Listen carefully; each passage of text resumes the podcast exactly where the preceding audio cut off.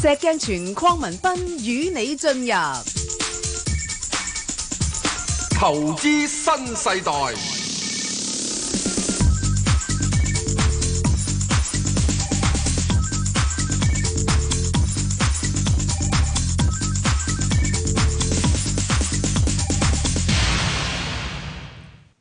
早晨啊，石 Sir，早晨，Bang 哥無牌代表，有派代表，哇，石 Sir，點我今個月捱得好辛苦啊，足之捱過咗啦，有乜嘢咁辛苦？哇，成個大市跌咗九點幾個 percent，差唔多主要嘅市場最差就香港咁滯啦，係咁六月誒嗱五月就捱過咗 啦，係六月會唔會好翻啲啊？六月絕啦，絕即係跌多兩三個 percent 度啫，應該都都今個月都跌咗成九個 percent 咯，九個 percent 嘅時鐘未夠，會夠咩？咁暫時睇應該就未夠，未夠嘛？係啊，咁點跌到咩位先夠咧？一年裏頭嚇、嘅波幅係八千點好平常啫，八千點，係啊，咁如呢果個有比較係即係大啲嘅時鐘，即係唔係有呢個誒即係一般嘅嘢，係未計有股災。係股災嘅時咧係跨年度咧，跨年度嚇嚇，十二月之內咧，我嚇哋由呢個係三萬二千點。係就跌到落去係一零六七六，係唔見二萬點誒嘅，嗰個好誇張㗎嗰個好啦，誇張冇。係啊咁如果我冇咁就誇張算當住係先由呢個係有係係三呢個係一般嘅，由八千點至六千點之間，係咁我哋就由三萬二度啊嘛。咁如果你數六千點嘅，咁咪二六咯，哦八千嘅咪二四咯。係我哋而家都啱啱穿咗二七啫。嚇跟住仲有下面有三咧，係啊係咁即時咧就係即係話，即係三三不盡，就六六無窮。咁但係你話六月跌埋會唔會真係出翻身啊？ No way，哇！咁即是喂，咁我哋個節目好危喎，咁樣 唔係唔危哇！咁你聽聽下，喂個個月都講跌嘅，咁淨係叫人沽啊唔通唔得咩？啊？咁我冇沽，我知， 不過我冇揸成年啦。咁啊石 Sir 其實你賺咗錢啊，啊，輸少當贏咁。又唔咁啊係呢輸個少當梗係啱贏啦啦。即係我咧，即係十分之好嘅，係因咯為我入親去都輸嘅，係啊，係咪啊？ 係啊，喂，你家山有福喎，唉，真係唉，即係輸得少啦。所以而家輸得少嘅真係係，唉，都係。喂，咁真係冇咩好講啦。又咁啊冇咩好講啦。咁我哋要即係好多朋友好多嘅問題，可答啊能答啊要，即係早處理早啲下開係咪開啊開始接咁電我話哋啦。今日主早啲係啦轉下好咯，好唔好啊？黎小姐啊黎，小姐，黎小姐，誒，石 Sir 邊個咧？啊你好，我想問五隻股票嘅，係得好，問請講。誒隻三八八未買嘅，呃啦嗯好誒隻農誒農呃行一二八八，嗯誒誒三個三有貨，三個半有貨，嗯誒跟住隻一八一八，呃嗯係誒七個一毫五有貨，係誒跟住隻一三五八個半買嘅，嗯係誒跟住隻一二九九有幫，係嗯，誒七十五蚊買，我想問咧，誒呢手貨誒點樣誒買入同埋沽出咧？定係有啲可以誒持有住咧長線？其實唔該你嗱，你你呢手貨咧有有誒、呃有啲係短打，有啲可以中長線揸嘅。咁不過我就覺得你其實可以諗一諗咧，即係趁個市況唔係咁好嘅時候咧，就誒誒調一調教佢啦。嚇調一調教佢，或者一間食水都俾啲意見啦。即係有啲有啲股份我就唔係真係太建議嘅，即係譬如好似誒農行啊，或者你一八一八啊嗰啲咁樣樣。不過我哋淨係講三八八先啦，因為你話你未有啊嘛，啊未有啊最好噶啦。嗱咁未有咧，其實我自己覺得咧個市又唔使話睇得咁悲觀嘅吓。咁啊，只不過係咧暫時真係要忍忍手嚇，因為個大市未見底啊嘛。咁如果大市見底嘅話咧，我自己會捕捉嘅。大市會大概去到咩位，佢會有機會誒見一個短期嘅底咧咁。咁然後捕捉嘅時候咧，大家亦都可以諗翻咧，就係頭誒誒，你部分裏邊咧，你貼中咗兩隻股份，我係會誒誒、呃捕捉大市見底買嘅。第一隻咧就係三八八。啊，咁嘢好簡單嘅啫。大市落嚟嘅時候，三百八一定會落噶啦。咁我哋睇一睇三百八嗰幅圖咧，你就知啦。即係暫時嚟講咧，啊嗱，即即係就咁睇啦，即係已經係由近期嗰個高位啦，一路落落緊嚟啦。咁但係相信咧，暫時如果去翻大概二百四十蚊呢度咧，你都睇得到啦嚇。二百四十蚊呢度咧，應該會有一個支持。咁亦都係一個我自己覺得係可以誒、呃、開始考慮嘅水平啦。咁如果你話誒、呃認真誒、呃比較吸引啲嘅，我會去到大概二百三十五蚊誒，我先喐手噶啦。係啦，就係、咁樣樣啦。不過你就買完之後咧，記得喎，即係你上邊咧唔好睇得太高啦。如果有機會上翻去大概都係二百誒六十五啊，二百七十咧，咁又走一走佢先，好唔好啊？好，嚇，咁另外咧就友邦咧，啊友邦又係我另外一隻我報緊嘅，啊我會等個市況跌跌到去近期低位咧就會諗嘅，因為佢都係屬於強勢嘅指數股。咁誒、呃去到咩嘅水平咧？嗱，咁其實佢個調整幅度咧係誒唔係話好夠嘅。嚇、即係你睇到啊，即係由低位升上嚟咧，其實佢都係近期落翻啲㗎啦，已經即係比較少咧落翻去咁低嘅水平。如果你話買咧，我會係誒、呃建議咧，今次咧係喺翻大概七十至到八十蚊，即係呢一股份我又係會捕捉嘅，就係七十至八十蚊裏邊咧，我就做買賣㗎啦，嚇、咁所以好簡單啦。誒、換言之，大家啊、即係對股票認識唔多嘅，又又想喺個股市裏邊嘅波動裏邊揾多少錢嘅。我誒喺頭先啊啊黎小姐呢個組合裏邊，我揀到兩隻，一隻咧就係三八八同埋呢個友邦啦。咁、個價位就係誒誒三八八咧二百三十五至到二百六五之間。咁而一二九九咧就係七十蚊至八十蚊之間嚇、可以捕捉呢個買賣嘅，好嘛？石 Sir 你搭埋其他嗰三隻，好啊，嗯，首先答嗰就係一三五先啦。咁一三五呢一方面咧，我哋睇到佢咧就整體咧都係一路個喺日線圖上面係屬於一個下走嘅形態。由呢個真係啊，今日我哋而家比較好嘅。如果你睇到即係係有睇到電視機嘅朋友嘅話咧，而家呢個圖咧係我哋控制緊嘅。係啊我哋嗯可以畫來畫去㗎畫嚟畫去嘅。係啊，睇得清楚好多㗎嚇，點來點去㗎可以，啊，遲啲啲嘅時咧，我哋先再做多少嘢。係不過早期而家即係即係咁睇係，嗯我由呢個高位係一路落落落落落落落係落到嚟呢度嘅時鐘，咦未曾完嘅。嗱，基本上呢個嘅係三個底，就之前嘅三個底。破咗啦，以前咧係一個支持位，係啦跟住落咗嚟之後一個阻力位啦。咁呢、個底咧，呢、個底咧，呢以前呢個底咧過翻嚟呢邊咧，大致上係呢個八蚊八嘅二度咧，就係、目前佢而家嘅阻力位。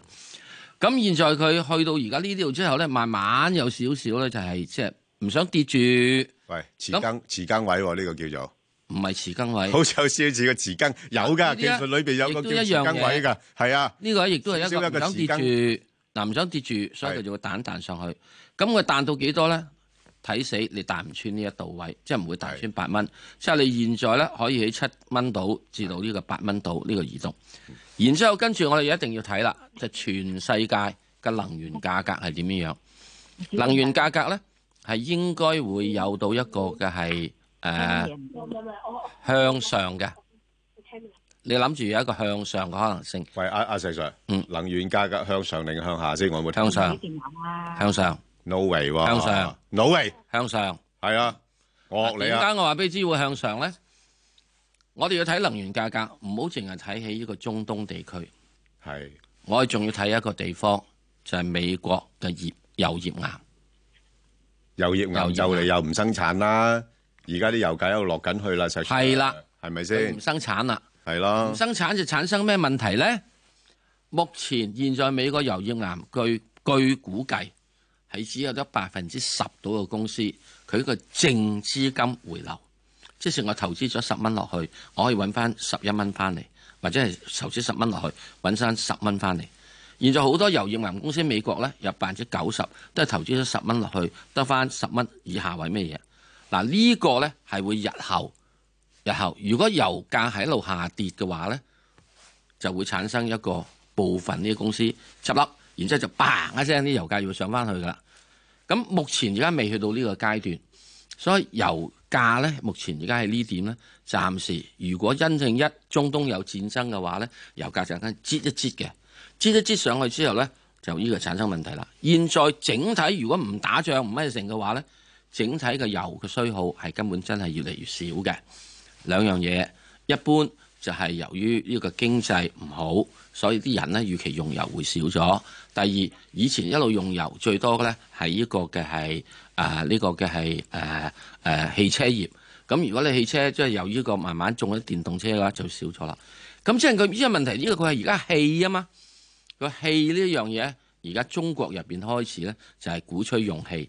不過鼓吹用氣嘅過程入邊有一個好大問題，阿爺係唔俾你加價嘅，所以咧阿阿阿石 Sir 同埋你誒都係一個能源，你睇埋其他能源價格噶嘛，係係嘛即係但係咧有個問題嘅，啊即係好似我哋而家石油好平都好咧係，喺我哋屋企嚇嗰個石油氣爐係冇價格，因為嗰兩種嘢，一種液體，一種氣體。係。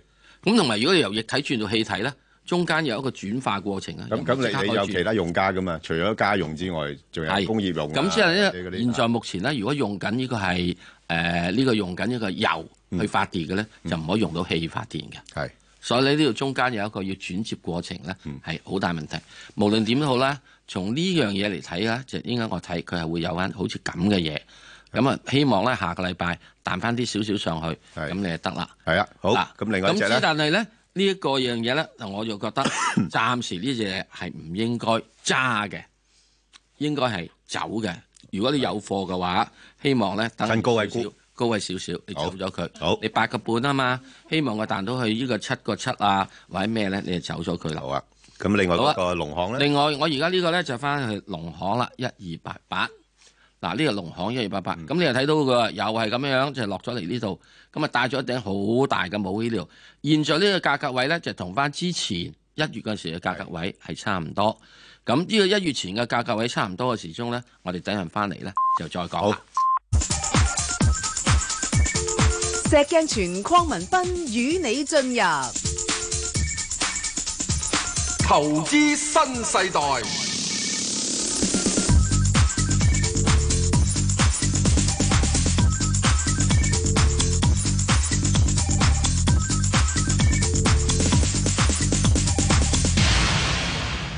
好啦，石好啦 Sir 你搭埋嗰隻農行翻翻嚟咧就係翻嚟講農行。係嗱，農行嘅基本上咧，亦都去到呢一度咧，哇係造成咗一個嘅係相對嘅相對低穩位定期喎，穩定期 喺度。打橫行等喎，下行緊係呢。咯嚇，不過呢個穩定期咧，好對唔住，係好對唔住，細心睇睇，點解咧？佢呢個位咧係係喺呢度咧有一個裂口位。哦係，嗱，呢個裂口位，咁啊咁好呢個啦裂口位升咧返上去補，補我就佢試將佢咧放大啲俾大家睇下係。咯， OK，嗱，咁而家呢個裂口位咧就喺到呢一度咧，喂都裂得好少咗石 Sir，裂得好少，冇裂得好錯。少啊，咁所以係啊暫時咧，係啊第一呢個裂口位咧都去到呢度應該補咗㗎啦好似。已經補咗呢 high 個 high 補咗㗎啦，係啊，補咗㗎啦。係嗰條嗱，呢個上線補咗之已經 high 咗㗎啦後咧，就係再跟住落嚟，落嚟呢度咧就應該再跟住揾住咧就上去，就上翻去。係咁上去之後，你暫時你高位幾多？就係上面呢個嘅呢排嘅阻力位啦。嗱，咁喺呢點入邊咧，我哋一定要睇佢現在呢度大致係三個三度。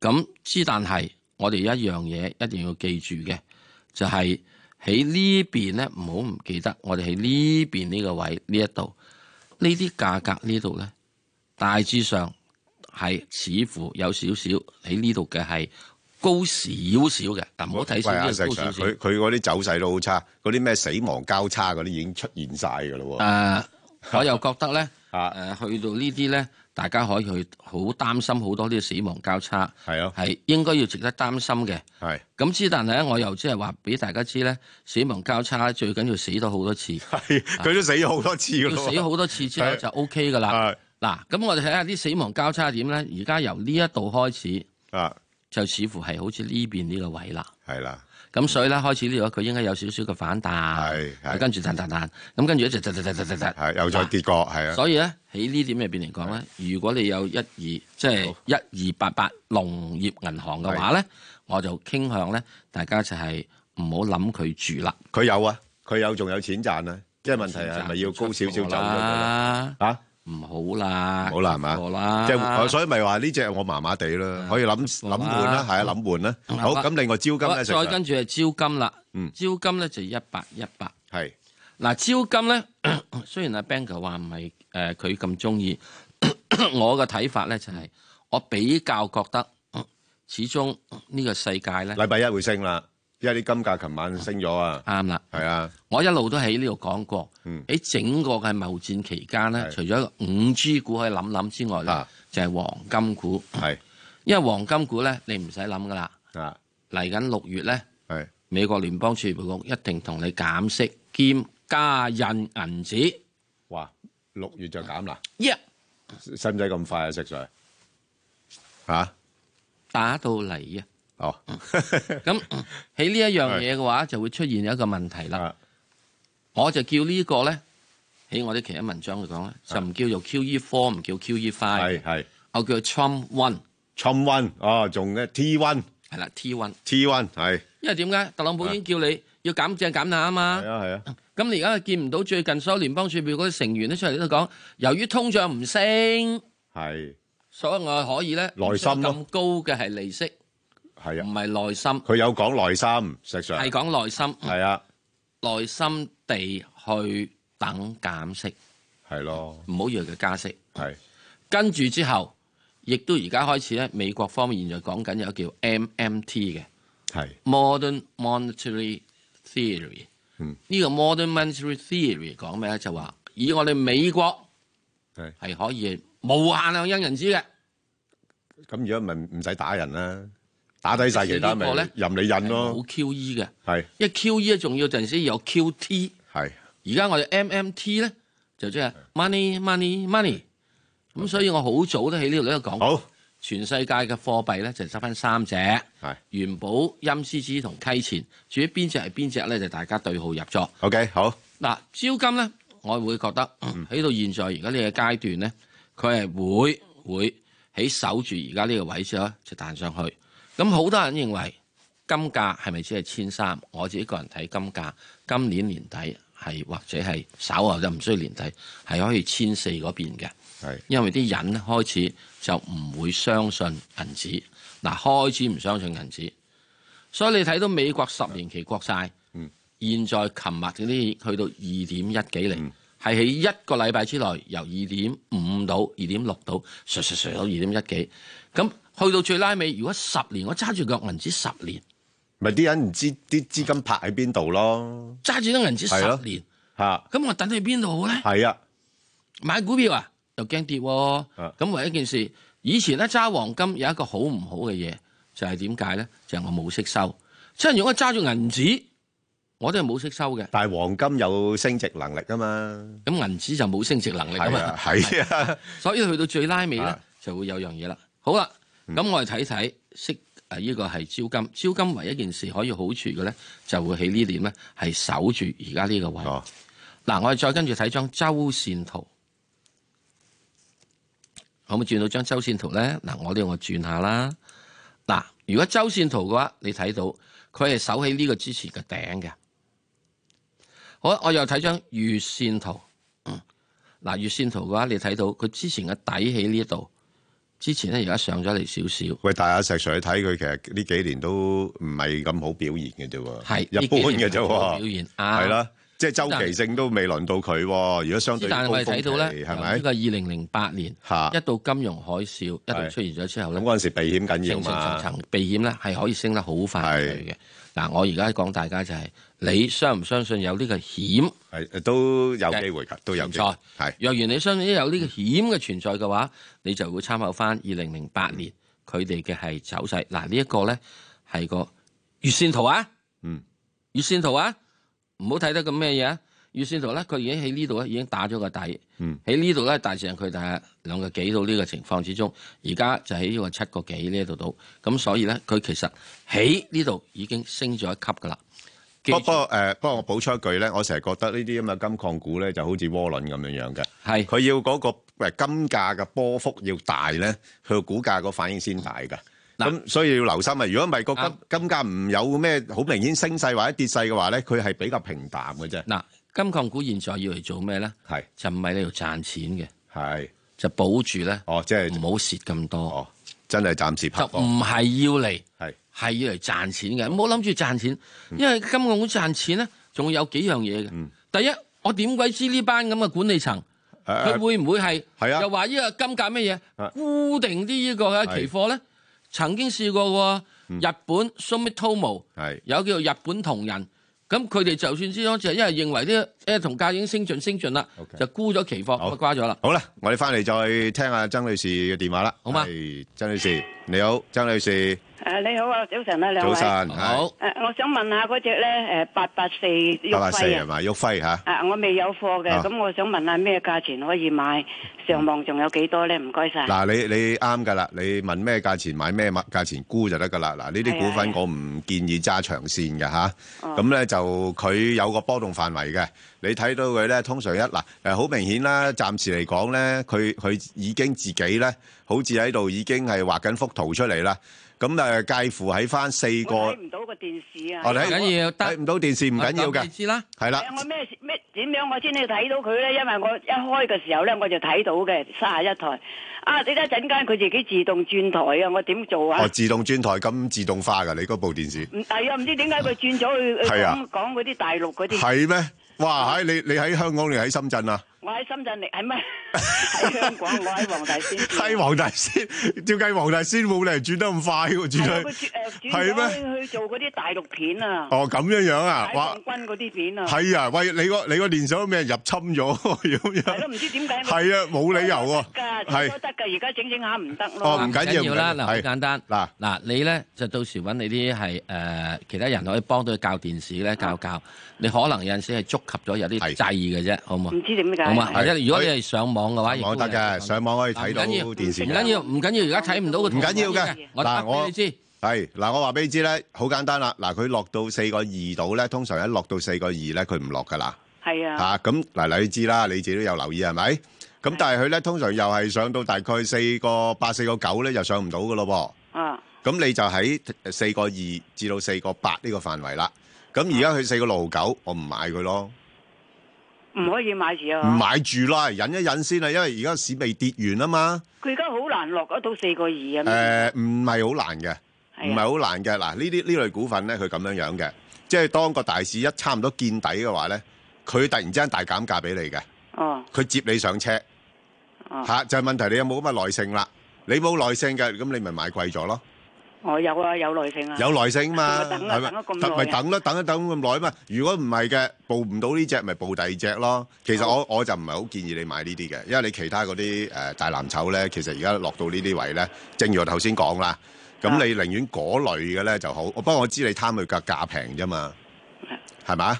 我曾經賺過佢錢嘅。哦啊，曾經賺過錢得㗎啦，呢隻-呢隻股份同你有緣啊，嚇，啊。即係會俾錢你賺嘅。咁你啊。就係因住頭先講啦，4.2 4.8呢個範圍，有-好。有啲耐性，啊，唔啱就唔好買啦，好冇？好好好好嘛？OK，好，好好好，唔該好，晒唔使，唔該好，晒拜拜，好。好啊，誒，陳生，系两位，你好啊，生活愉快。你好，係係，你好啊，你好，你好，係。系我想問你一隻風眼股，哎呀，呢隻麻煩喎，真係。啊，诶、我六蚊買，六個八沽咗，叻啊，六個零又再買，又跌翻去，係吸吸低咁樣，係咪會翻翻去舊時嗰度四個幾咁啊？係，係，細水，急走美國琴日嗱係啊呢度一聯聯想想啊九九二，我只可以建議你一樣嘢，急走。係咯，要急走，唔係啊嘛？琴晚美國查佢，我查佢添啊？哇，喂，真係好似又升級咯喎，呢啲。講完，梗係升級啦。即係專-佢專捉你嗰啲呢，大企業啊，中資嘅升級啦。科技企業嚟勾啊，唉，係啊，琴慘啊，晚美國公佈就查佢，咁哦啊講完啦，好唔好啊？佢咁樣嘅話，即係就係好似華咩，真係好似華為啊，必誒中興咁樣咯哦，必-喎必然㗎啦。佢冇華為同中興係啊。咁備受關注，關注再關注，咁佢只係俾佢一個關注啫。咁一個都夠啦，哦。一個都夠啦，哦。係啊。所以呢個呢，就會應該要所有嘅係可以做嘅一啲係電子產品嘅嘢都要留心。美國會係逐間逐間嚟噶啦，會開始好係冇啊？係，好，好，所以點解哦好香即係即係中國嘅商務部，琴日係有個消息係對一啲所謂嘅係唔公平對待我哋嘅人呢，嗯我哋會唔公平對待佢。咁你美國有個國家安全法呢，而家中國都用一個叫國家安全法，係，係，咁你安全，我又要安全。不不不過，始終咧就而家就係真係科技戰啦，升級到去科係啦技戰嘅話咧，就啲科技股暫時我諗都避一避。凡係有出口導係啊向嘅科技股，係啊，要留心。好之但係喺國內嘅科技股係啊咧，你就可以稍放心唔。係，同埋最慘佢咧，其實今次打壓咧，其實成個供應鏈咧係誒都會受到牽連啊嘛。咁你即係總供之應鏈啊凡係凡係同呢個出口有供係應咯都有關，你就係啊留心啦。係咯，好冇啊？寧願避一避避之先啦，則吉係咯，。只能如果供應俾國內嘅咧，你就放心喎。嗯，係一定係以產頂進。係好呢 OK，啲係好七零年代嘅術語嚟係嘅，啦以產頂進。好啊五零年代都有啦。啊，黃女士，黃女士，有啊，其實不你不好過你好，你好我你好想問三四七跌到咁緊要，睇咩價位可以入咧？入唔入啊得啊嘅？啱啦，嗱啱啦，你問呢個問題又好啦，咩價位入啊嘛？嗱，咁佢其實而家落到呢啲位咧，誒，我覺得差唔多噶啦，嚇，即係你再等佢低少少啦。如果最好嘅頭先講啦，我自己睇六月份咧，應該個市咧落到兩萬六噶啦。咁如果落到兩萬六嘅話咧，佢應該係落到三個二、三個三嗰啲位嘅，係啦。咁你就喺嗰度咧就買佢，就搏一個反彈。咁咧就唔好搏太多咯喎。如果三個二、三個三買咧，你就上翻去三個八度，你就走咗佢咯。三個八噶啦。係啊，三個八度，好嘛？哦，嚇好嘅，係嘛好咁關嚇係。佢唔會彈得好多噶啦，因為始終你都知道咧，經濟一放緩嘅話，係啊，經濟放緩嘅話咧，咁變咗誒、呃都會誒成、個經濟好多嘅需求都影響咗噶嘛，汽車又會誒差啲啊咁樣係咪？咁誒誒，另外咧就當然啦，中國會誒、呃加大基建，咁可能會對誒呢啲鋼材嘅需求會有增加，咁、但係始終基本面就唔係好強咯，咁所以。大概三個二啊，三個八呢啲範圍。咁你其實睇幅圖咧，好明顯㗎啦。落到呢啲位咧，佢開始喺度做一個底啦。做完底之後咧，有啲機會略為咬一咬翻上去嘅，啊咬一咬翻上去，但係就唔會好多咯。你有你見嗱，我到啊俾大家睇睇一個嘅係月線圖啊，好唔好啊？月線圖你見得到㗎啦，嗯，咁啊已經開始一字平肩，係啦，都冇表現㗎，其實冇都乜表現㗎。係啊，咁你即係由二零零八年度開始到到而家咧，就差唔多應該應該講啦。係啦由二零零八年呢一度啦，升過上下一下之後，咁跟住就翻嚟。嗱，最近就上升咗少少嘅嗯，咁之後到翻翻落嚟，所以而家呢度咧仲係一個整固緊嘅。係啊，咁整固緊，咁即係你話再落多啲，會唔會係點樣咧？又唔會死太多嘅，因為嚟到呢度咁樣樣，係大約所以咧，嗱佢最多喺現在呢個咧就可以即係係喺大約係一個誒過一度啊，因因為過一佢度佢啊呢個個過一度，咁所以要留心先呢得。個股票咧，即係嗰個股息率都比較高嘅，嚇，即係應該都差唔多，應該有五厘到嘅係嚇。咁所以我諗誒，再跌嘅空間未必太大咯，即係捕捉誒稍低嘅水平啦，係可以買入。係好，啊葉生，係早晨啊，兩位嗱，我有問估價之前有兩個問題上嚟反映啊。嗱，你哋嗰個節目咁受歡迎啊，電視又有電電即係電喺個收音機又有，咁可唔可以整個手機版咧？手機度都可以睇到咧。哦好喎，誒唔係喎，你係可以呢個手手機度聽到心機噶嘛？係啊，我哋仲可以有 Facebook 嘛？有 Facebook 嚇，即係係啊我哋有㗎啦，其實有而家 Facebook 㗎。係係啊，你你有冇上啊收音 Facebook 啊？機你又可以，手機你可以聽到呢個係啊手，聽到呢個收音機噶嘛。係啊哦，咁樣港港台都已經好嘛好與時並進㗎啦，樣咁都當兼顧然晒㗎啦，好多人係啊都希望咧，想手機版都睇埋嗰個係啊係啦圖咁解，我手知機睇到你個樣啊嘛道。哦，想睇我哋個樣係哇嘛唉？哎葉生，係啊多謝支持，多謝支持。係你而家係咁你我你而家係睇緊電視啊，又聽緊收音機啊？係我兩樣都有。兩樣都有啊！哇，你真係好而捧場家你而家睇唔睇喎！到嗱，如果你睇緊電視嘅話，你見唔見到我哋而家啱喺我嘅土墩位嗰度係有個 Facebook 嗰樣嘢咧？係啦，係啦，嚇，你哋所以唔要係，如果我 Facebook 出咗嚟睇。街就睇唔到電視啊嘛。明白哦明唔係白。你都用睇咁 Facebook 啊啦。，咁啊睇小陣都唔緊要嘅，我哋咁啊樣又唔係好睇咪嘅。之後咧，跟住咧，你可以翻去仲有重播嘅。係啦，哦，係好好誒，港哎好多台呢謝，係儲住一年係啊嘅，，一年之內你都仲可以睇得到。阿葉生你好捧場啊，多謝好你多謝先多謝多係謝，啊鼓掌咁鼓啦，掌鼓咁掌我鼓就掌。問七三零零咧，係就好似南方恒指，但係我有個問題就係咁樣，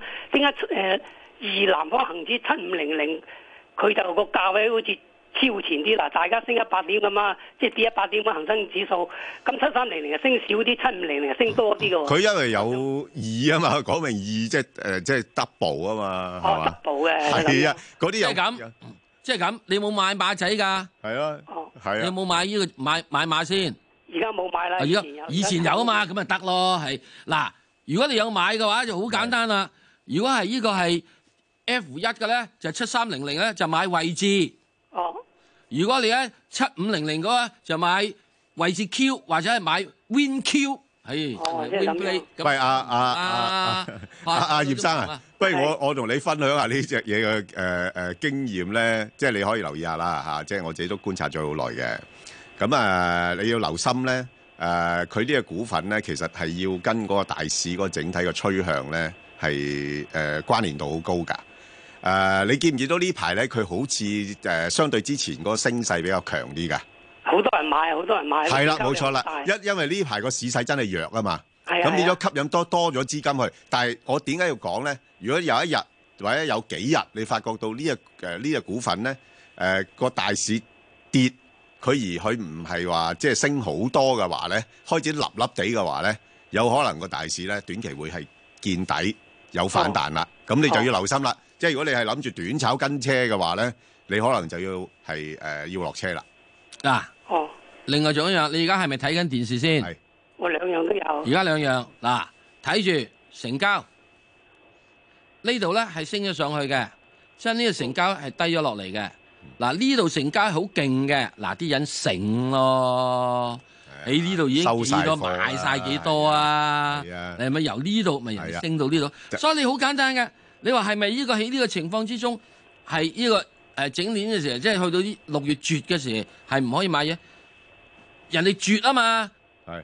你咪做沽空咯，幫手。唔係，而家好多產品都有咁嘅，係啊誒，你作用。咪一腳踩落去咯。係啊，你唔一定要買嘢㗎嘛，你我哋成日唔係你唔需要一定買相啊嘛，而係啊，家呢唔係，有啲買都得，你買嗰啲調返轉頭嗰啲咯。個咪買翻調翻轉頭咯。啊嗱，你睇睇，哇！而家你睇睇啲人哋啲嘢真係幾鬼醒啊開始派㗎啦，石Sir。喺呢度已經做，係啊咁呢個點做咧？係四月，四係月啊，我先話啊嘛，四月係整個派貨月啊嘛，四月整個派貨月。嗱，而家好簡單，我哋整翻一個恒生指數出嚟俾大家睇，恒生指數有冇啊？出唔到啊？唔係，二八零零啦，得啦，得啦，石Sir。好，恒生指數啊嗱，恒生指數咪喺呢度咯，係啊，係啊，係咪啊？好啊，而家我哋揾翻只，唉正話嘅七三零零，調翻轉佢啦，將呢個七三零零一樣啊出翻七三零零。即係個圖啊，出返嚟。扭轉啫嘛。啱即啱係好似調翻方轉頭，好似面嗱好似面呢個咪鏡咁啊樣咯，係啊將塊鏡咁係啊樣一調調翻轉佢，即係反食碗面，食碗面冇錯，反冇錯碗底，啊，不-不過，誒，凡買呢類嘢呢，要小心個轉角位咯，即係有時個嗱，市會轉留心。去角㗎嘛，係嘛？到呢度咧，嚇啲成交唔係咁多。係啦，開始要留心，好冇？開始留心，好，好唔好啊？咁啊，阿林太，我哋再聽電話啦，林太，你好，系啊，你好，係。系两位主持人係啊，你好，係系。咁咧，我想問係一三一三係混水泥嘅，咁咧就誒未買嘅未買，嗯嚇，咁啊見佢都高息，咁啊未買誒，好嘢長嗱，線啦係誒五長線嚇，五五長長線嚇，就你可以短線，因為點解咧？因為我就我我覺得今年咧就水泥股咧係周期性見咗頂噶啦，係啦。咁啊，第一季咧個業績係非常之好啦，咁但係因為誒去年基數嘅問題咧，佢下半年開始咧個盈利會放慢嘅。咁所以你見到咧，而家好多水泥股咧個市盈率好低㗎嚇，你哋唔好以為話，唉、又低市盈率喎，又高息喎，好抵買喎。係啊係係啊，啊，唔係㗎，即係你要睇下嗰個行業係咪已經見咗頂啦嘛？嚇、即係同澳門賭業股差唔多嘅啫嘛。嚇、澳門賭業股又係見到頂嘅。咁你所以你水泥股咧，你落到呢啲位咧，因為頭先你都講到一個重點咧，佢個息咧越嚟越吸引啦。咁而家有部分投資者咧，咪買嚟收息嘅，所以佢就係啊個價唔會再跌得太多。但係如果當個股價彈翻上去嘅時候，佢個息率冇咁高㗎啦嘛。咁變咗有啲投投資者咧，就會喺高位度寧願賺價唔賺息啦。你你明唔明我意思啊？嗯明，係啦，咁所以如果佢係有機會啦吓、即係嗱，暫時佢好似呃係誒見緊個底啦。咁但係由於大市未見底啦嘛，所以佢冇咁快會彈翻上去住嘅。咁我就寧願再等等啦。即係如果你話等到落翻去六個六咗緊嚇，六個六咗緊嚇，然後上翻去大概七個二、七個三咧，我唔要息噶啦，走咗佢噶啦。因為係因為你成十個 percent 噶啦嘛，已經。係好嘛？咁啊，即時 OK，好套嘅現走人先。啊，你等佢派息又唔知等幾耐啦，係咪？誒、好啊係一年派一次㗎係嘛？應該呃好似係嘅，係嚇，即係呢個要 check check 一 check 啦嚇。咁、但係就 OK 係啦，咁誒、大概你誒、預咗去六個六至到大概七個三度呢個範圍咯，嗯好嘛？係唔誒該晒，我想請問唔林適太，宜長揸啊唔適宜長嗯揸，啊林太你係有冇睇到電視？有啊，有睇電視嗱，我而家話俾你睇，佢而家呢個係低位，嚟睇呢個戰場嚇，嗯過嚟呢度有另外一排低位，再跟住呢度低位，所以暫時呢一度呢，係一個比較上係由二三底零啊一八年七月以嚟頂住。嘅嘅低位，相對低位嘅，啊相對低位啊啊，石 Sir，相不如對低睇睇位。幅長啲嘅好嘛誒月線圖啊，我想講好個啊周期性俾佢知道啊。啊，我而家睇個月線圖。係啊嗱，你睇嗯下嗱，周期性啦，我所以點解話唔適宜長揸咧？如果佢周期性見咗頂嘅話咧，你可以想象中佢嘅股價會落翻咩水平啊？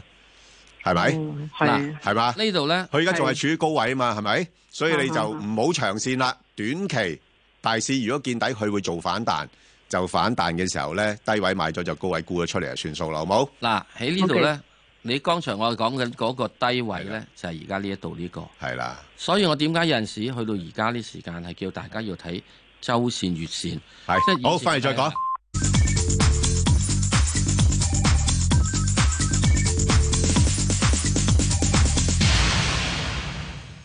喂，好誒誒、接電話啦，好啊。盧小姐，係盧小姐你好，你好，係早晨啊，Ben 哥石 Sir，係有咩問題？係係啊，想請教咧，誒，我有個九八一中心國際係嘅，咁我係抽翻嚟嘅，哦，收翻嚟㗎，哇！係啊，四四千股嘅，哦咁但係而家唔知係咪咩十合一咧，就變咗四百股，係係嗯十咁廿一又嘅我，嗯，係啊，我唔記得嗰個抽誒上市價咧係幾多，變咗我唔知係賺定蝕咯。哦咁樣，唔知好過知嘅，有時啲嘢。嗯係啊，係啊，咁嗱，誒就誒中芯國際咧係合咗股噶啦，嚇咁啊合合咗股嘅，咁就誒近期咧，因為佢你都知道啦，佢哋喺誒誒誒美國嗰邊咧誒申請咧係退市啦，咁啊係變咗可能背後大家個解讀咧就可能為咗誒為祖國服務啦嚇。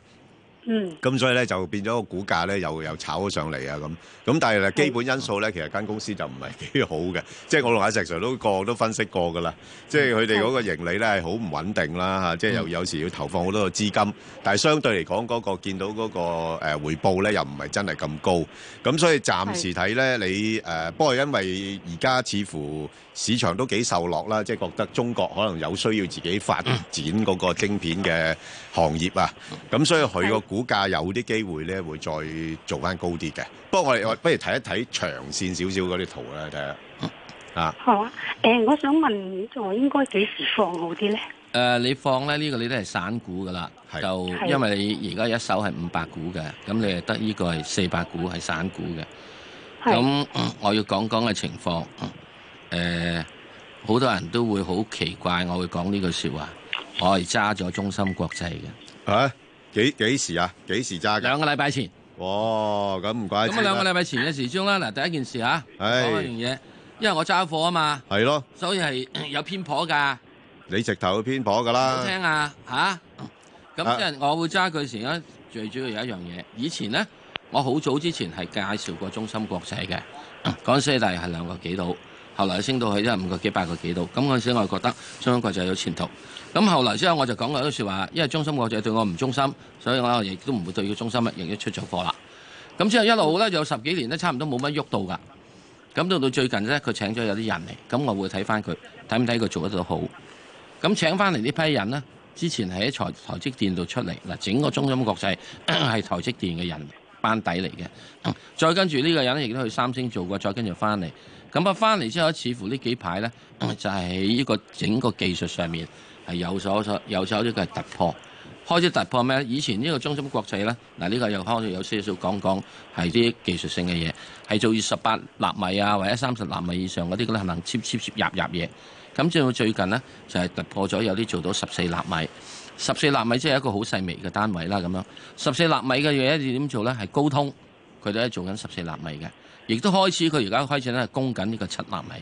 咁如果供緊呢七納米嘅話呢，就好多即係芯片咧自己本身都做得到啦。另外仲有一樣嘢要呢、個好要睇啦，就中國一開始自到自己做到去到五納米嘅係光刻機嗱，呢啲係好技術性層面，大家亦都唔需要咁多咩嘢。總之就話佢喺技術性上面有突破。所以就會起呢點呢。我係起大約兩個禮拜前係咪一句？咁之但呢，嗱，我喺報紙度報紙度我講咗嘅。係咁呢度呢，因為我好再之前個禮拜唔我緊要冇翻到啊嘛。係咁啊而家呢啊啊你盧小姐就話俾你知，係係嗱，你嗱誒我哋都要求真嘅。係即係即係唔好話，哎呀，即係作唔嗱，記咁我而得。家我講咗我後面嘅結果，我點解會買佢呢隻嘢？咁你睇嗱，咁而家睇翻個係一個係日線圖啊，由日線圖睇起啦。日線圖咧就冇得好講噶啦，根本就係呢個係誒呢度嘅日子度咧，佢就會彈咗上嚟。咁呢個係禮拜一嗰陣時就話公佈咗佢攻克到十四納米嗰度上咗嚟嘅。咁再跟住咧，我哋睇睇翻一個周線圖。嗱，我哋睇翻個周線圖。咁啊，周線圖啫，你見到最近呢兩度咧，啊成交多咗。嗱，你唔好相信呢成交多咗一定會咩？啲人可以係買錯嘢噶嘛，可以買錯嘢噶嘛，係咪啊？好啊，再跟住呢個係月線圖。嗱，月線圖呢度咧，如果你將佢放大嘅話，佢開始嗱，似乎有啲人啦嚇，都係覺得佢有啲啲啦，嗱，開始有啲啲支持喺度嘅。嗱，月線圖係喺整個嘅係誒呢個嘅係五月。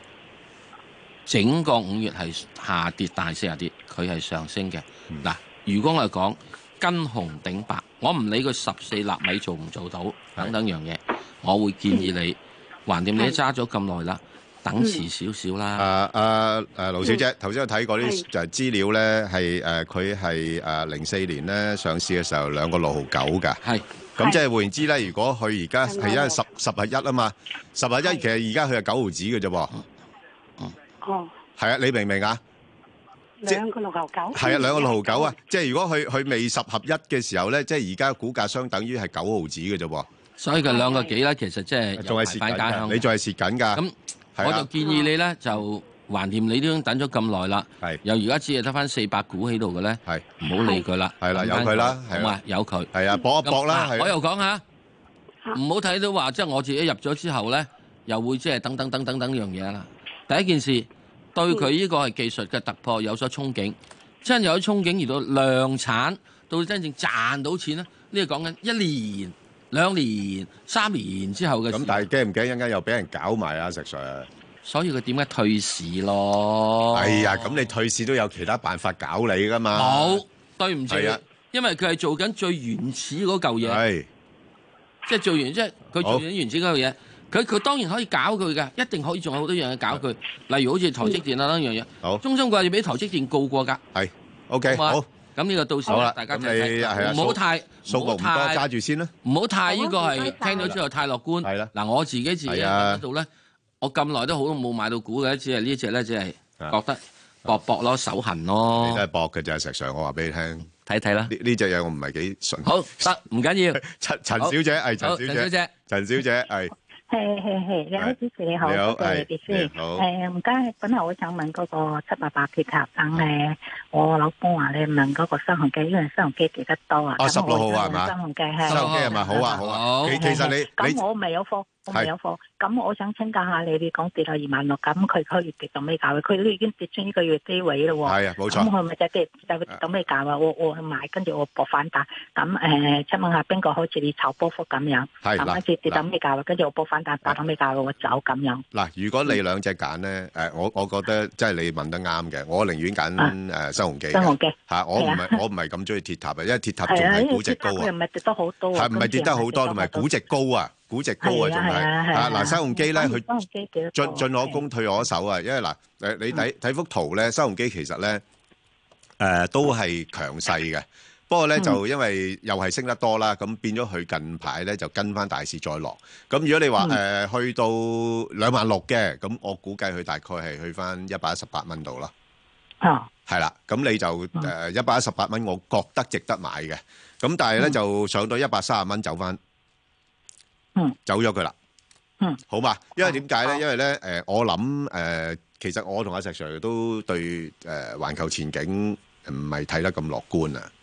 嗯，咁變咗咧，你經濟環境唔好嘅時候咧，即係個地產市場，尤其是香港地產市場咧，真係過高噶嚇，咁、就可能真係樓價都會跟跌一啲噶啦。係嘛？不過佢始終收容機，佢都仲有啲租金收益啦，唔係純地產發展股啊嘛。咁如果落翻係一一百一十八蚊嗰啲位咧，咁佢個息率都有四厘到嘅。嗯咁我覺得都都，如果你作一個中長線投資咧，咁進可攻退可守啦。咁如果再跌嘅，我咪收息咯，係咪？如果唔係嘅話咧，佢彈翻啊跟大市彈翻上去咁嗱，雖雖然兩萬六，咁可能又彈翻上去兩萬八都唔出奇嘅。咁咁你咪去翻大概一百二十八、一百三十蚊又走咗佢咯，嗯，好嘛？吓就係咁樣樣啦，好嘛？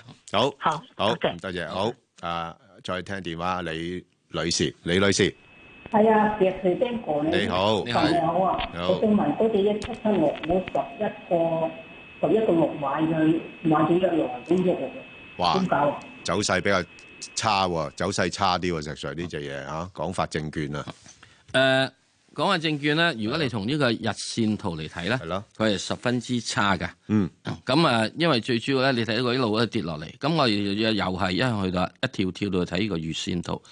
睇個月線圖嚟講咧，你見到佢咧，亦都係呢度咧。其實之前嘅彈唔係彈好多嘅咧，你有以前仲勁係嘛？二零一五嗰陣時，二零一五係點咧？就即、係中國嗰陣時一個大時代，嗰陣時咧即係股票炒得多就呢樣嘢。咁而家去到呢度咧，應該我估計佢亦都去到呢個地市上，應該係有啲支持嘅。應該有支持，因為呢個位係幾啫？啊十月係舊年打貿戰打到去即係誒好好好緊要好緊要嗰陣時，係仲有咧，呢、個係 A 股咧，亦都跌到落去即係差唔多係二千幾嗰陣時，啊啊咁啊嗱喺呢點咧佢翻嚟呢度，咁、我覺得佢應該喺呢度附近咧就有少少支持位。咁你大約你以前好似講話喺誒買咗嘛係咪啊？嗯如果買咗嘅話，我覺得你暫時因為揸住佢，就等佢咧就話有冇個反彈。反彈嘅位咧唔會太多嘅，大致上去到呢個十蚊零七毫子度，或者十十個半度，就應該我覺得係應該走咗佢啦。好啦，好咁啊，就嗱，我哋就快速噶啦。咁啊，因為都好多股票要答啦。咁誒、呃提醒下就聽眾同埋觀眾咧。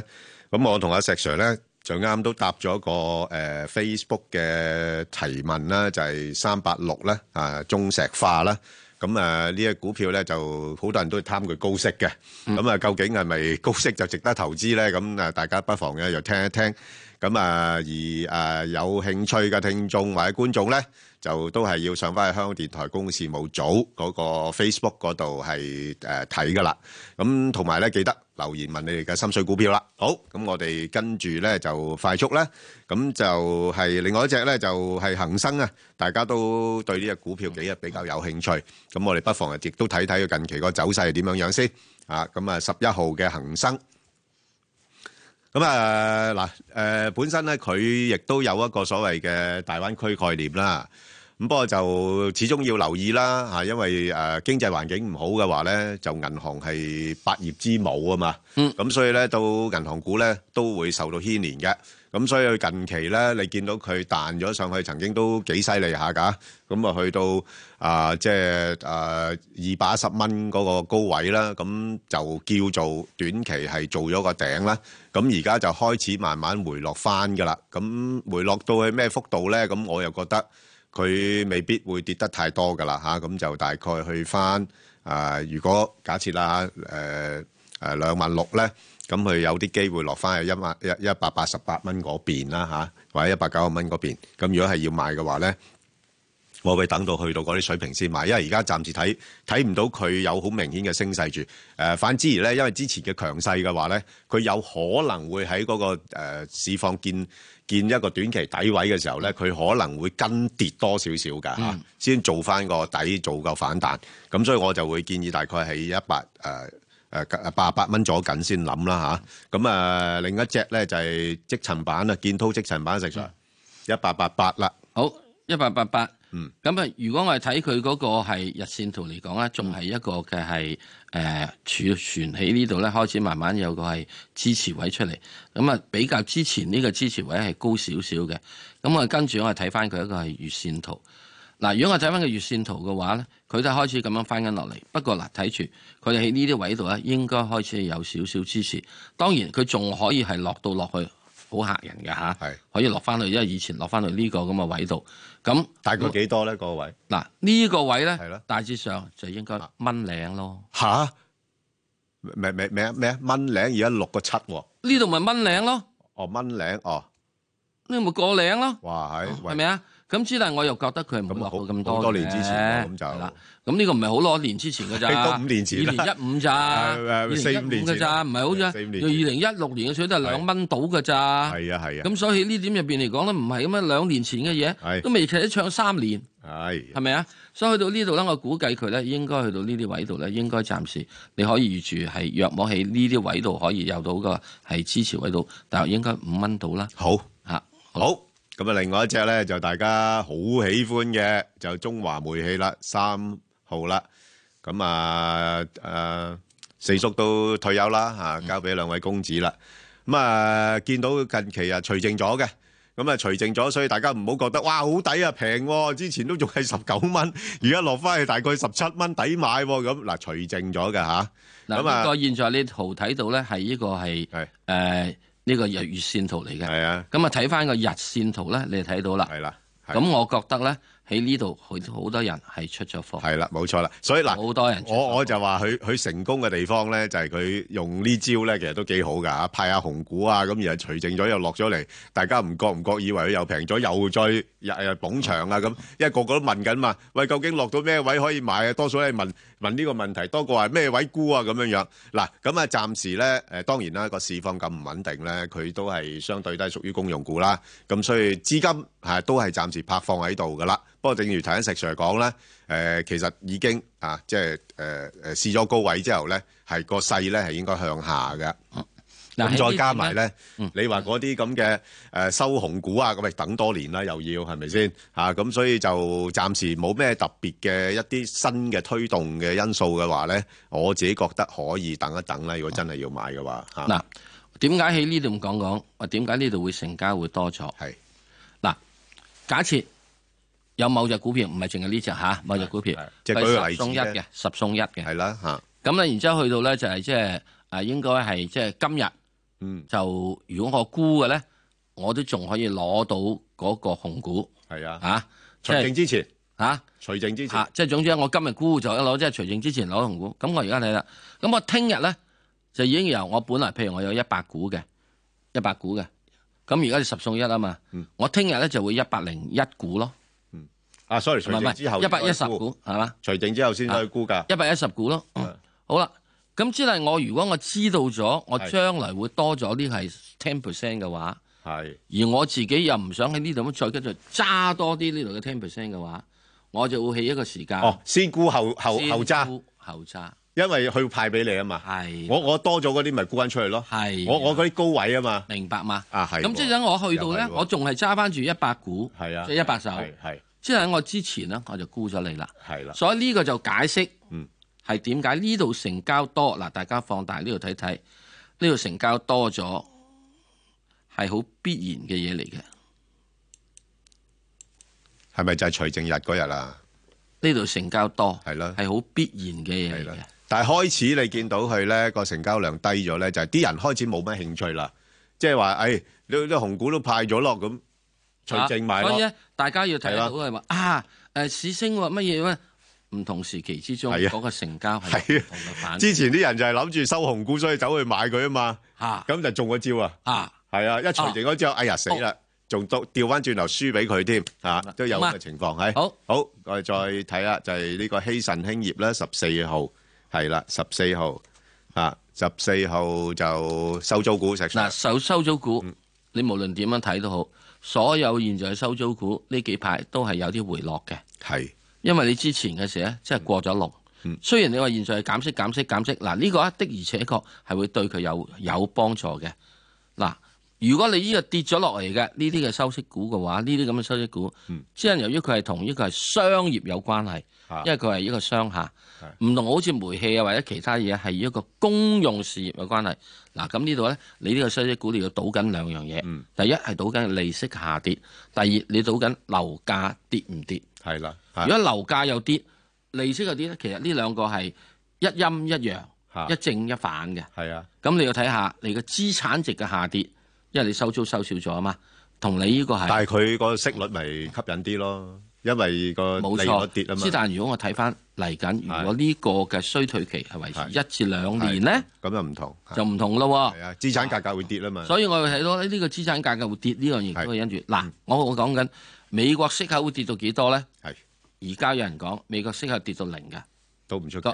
MMT 所謂 Modern Monetary Theory 嘅人咧，係話美國息可以跌到零。你分鐘好似歐洲咁啦，負利率都得㗎，啊，係嘛咁亦都負，亦都可以得㗎。啊得㗎負利率都得喺㗎呢點入邊嚟講，係啊咁就好唔同㗎咯喎。係啊，因為負利率咧，我可以揸住嚿金，我又冇利息嘅損失啊嘛。冇㗎，啊，反而着數 㗎。啊，咁如果我揸住啲金礦股票咧，係啊咁我有少少有 N G 嘅資係啊金都好嘅。佢啊冇機會成本嘛。第二樣嘢咧就係話地產方面嗯咧，如果地產股啊跌到某個階段，你都仲要開鋪頭㗎，啊佢仲有啲息收嗱。咁我要睇翻佢佢係派息派幾多？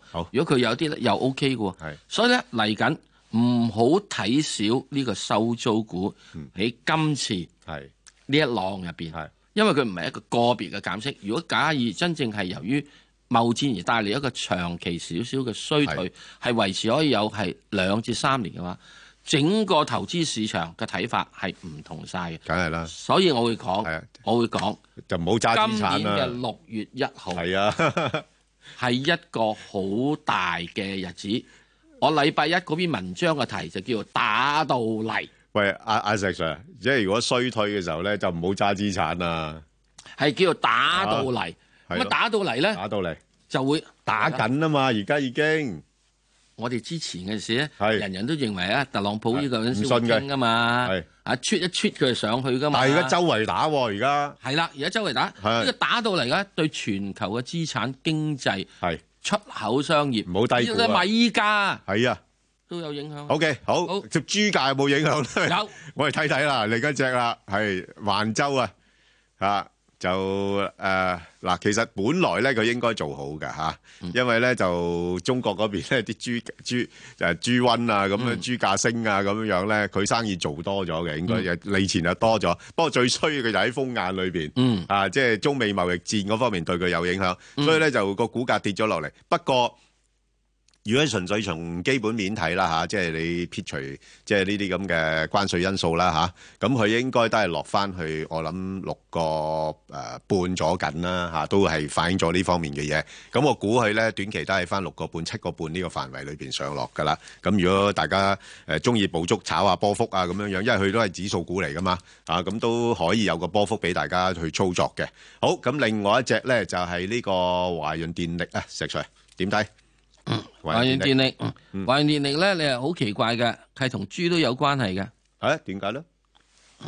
佢喺佢係省噶嘛？哦，華潤嘅先好多啲下下一加工，即係即係午餐肉噶嘛？係啊，係咪啊？係。所以佢嗰個咁樣啦，就係咁。而家你睇到個華潤電力咧，你睇到啦。嗱，日線圖入邊嚟講，啜一聲咁跌咗落嚟之後，咁跟住一慢慢就即係 L 型腳，咁而家就彈翻上少少嚇，咁、上翻嚟。基本上華潤電力喺到呢個位度呢，係已經係所謂我會覺得嚇，係提早地見咗個低位。哦，咁所以而家彈翻上嚟，咦而家咁啊可以捕捉下啦咁上可以捕捉下，咁都係起呢個大約係十蚊至到十蚊到。